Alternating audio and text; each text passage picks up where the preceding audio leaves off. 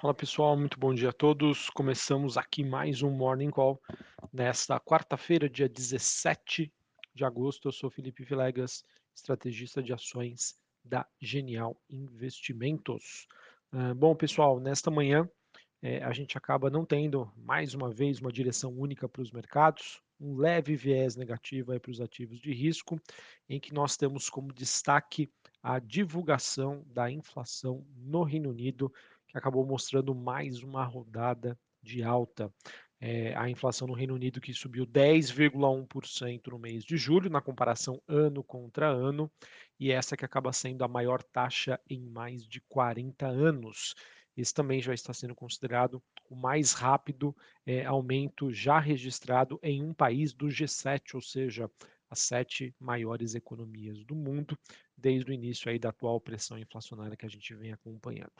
Não bastasse isso, o Banco Central inglês, o BOE, ele espera que a inflação atinja 13,3% na comparação ano contra ano, quando forem aferidos os dados de outubro. E por conta disso, o custo de vida está superando em muito os salários, e isso acaba comprimindo a renda das famílias e que, por consequência, acaba pressionando também bastante as expectativas sobre crescimento econômico para o Reino Unido e, obviamente, para a zona do euro. É, eu vejo também, pessoal, que esse dado pode trazer à tona no, novamente a narrativa sobre o tema inflação no mundo, e isso poderia vir a reaquecer aí o debate de que o pior não ficou para trás em relação a esse tema. Muito disso tem, se tem sido especulado nas últimas semanas, então vamos ver como isso vai é, acabar atingindo os mercados é, de ações globais. Neste momento, nós temos a, as bolsas de Londres caindo 0,40, mesma movimentação para a bolsa francesa em Paris e a bolsa de Frankfurt na Alemanha queda de 1%. Quando a gente olha para os futuros norte-americanos, S&P caindo 0,64, Dow Jones queda de 0,5% e a Nasdaq caindo 0,77. O, VIX, que é aquele índice do medo, alta de 3,6%, mas numa região ainda bastante tranquila, região dos 20,41 pontos. Dólar index DXY no 0 a 0, 106,57 pontos. Taxa de juros de 10 anos dos Estados Unidos subindo a 1,5% em 2,86. Bitcoin caindo 1,5%, 23.750 dólares. E a gente acaba tendo um dia também mais negativo para as commodities. Já já eu falo um pouquinho mais sobre ela. Só voltando também, pessoal, sobre é, o que a gente vem discutindo é, no início aqui do, do nosso Morning Call, é, a gente vem acompanhando também problemas de energia na Europa, eles que prosseguem, o gás natural por lá atingindo a sua máxima nos últimos anos, isso gera pressão para a inflação, que por consequência, por consequência acaba também prejudicando as expectativas de crescimento por lá.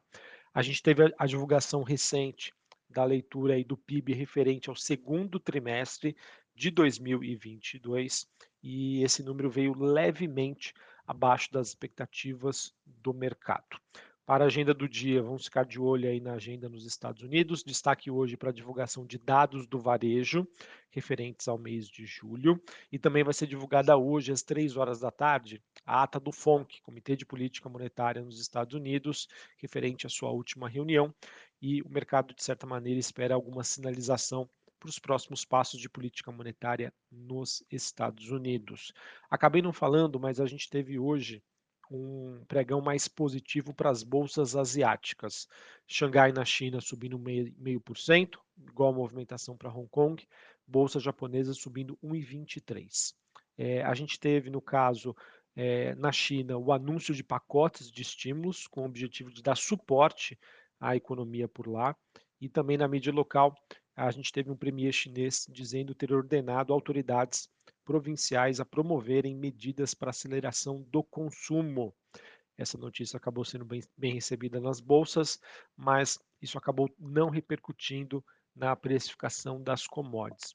A gente teve nesta madrugada né, o minério de ferro caindo pelo quarto dia consecutivo, ele que se aproxima dos 100 dólares a tonelada seca, e a gente também vê o petróleo WTI negociado em Nova York é, no 0 a 0 na faixa ali dos 86 dólares o barril. É, a gente entende que China é um dos principais consumidores de commodity no mundo, mas mesmo com essa notícia de, de, uma nova tentativa aí de estimular o consumo, isso não tem repercutido positivamente, mostrando que é, ainda a narrativa recessão econômica é algo que está no radar dos investidores e que, por consequência, acaba impactando principalmente na precificação das commodities. Certinho? É, bom, pessoal, acho que em termos de noticiário internacional, era isso que eu tinha para trazer para vocês. Como eu já disse anteriormente, não temos uma direção única para os ativos de risco, mas sim um leve viés negativo aí para as bolsas europeias, futuros norte-americanos e também para a precificação de criptoativos e das commodities.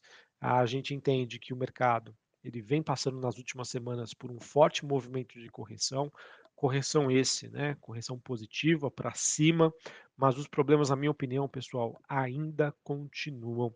Eu acho que ainda é um pouco cedo para a gente cantar vitória. Obviamente que, como eu disse anteriormente para vocês nos últimos morning calls, eu estou aberto aí a uma mudança de opinião, caso eu sinta aí mais confiança em dizer, né, de que a gente pode começar a trilhar um mercado de ações mais construtivo, principalmente olhando para as bolsas internacionais, mas até o momento ainda não sinto aí plena confiança para passar essa mensagem para vocês.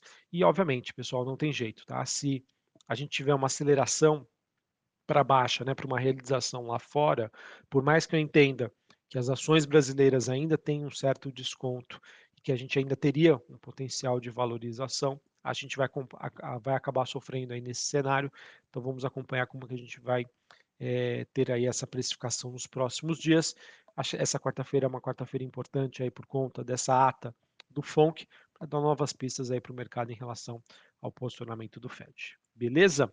Só para a gente encerrar aqui, falando um pouquinho sobre o noticiário corporativo, é, a gente teve o Banrisul comunicando que foi encaminhada a entidades sindicais uma proposta de acordo coletivo de trabalho, contemplando o desligamento de colaboradores é, diante de um programa de demissão voluntária para 2022. Banrisul que está almejando aí uma redução dos seus custos. A gente também teve a Petrobras dando início à divulgação da oportunidade para a venda de 40% da sua participação nas concessões exploratórias, em que ela desenvolve aí um plano de avaliação de descoberta do Poço Pitu. É, então, obviamente, Petrobras dando continuidade no processo de desinvestimento que ela já vem fazendo nos últimos anos, que sem sombra de dúvida contribuiu e muito para uma melhora operacional e de resultados da companhia. Beleza? Então é isso, pessoal, que eu tinha para trazer para vocês. Uma ótima quarta-feira a todos, um bom pregão e até mais. Valeu!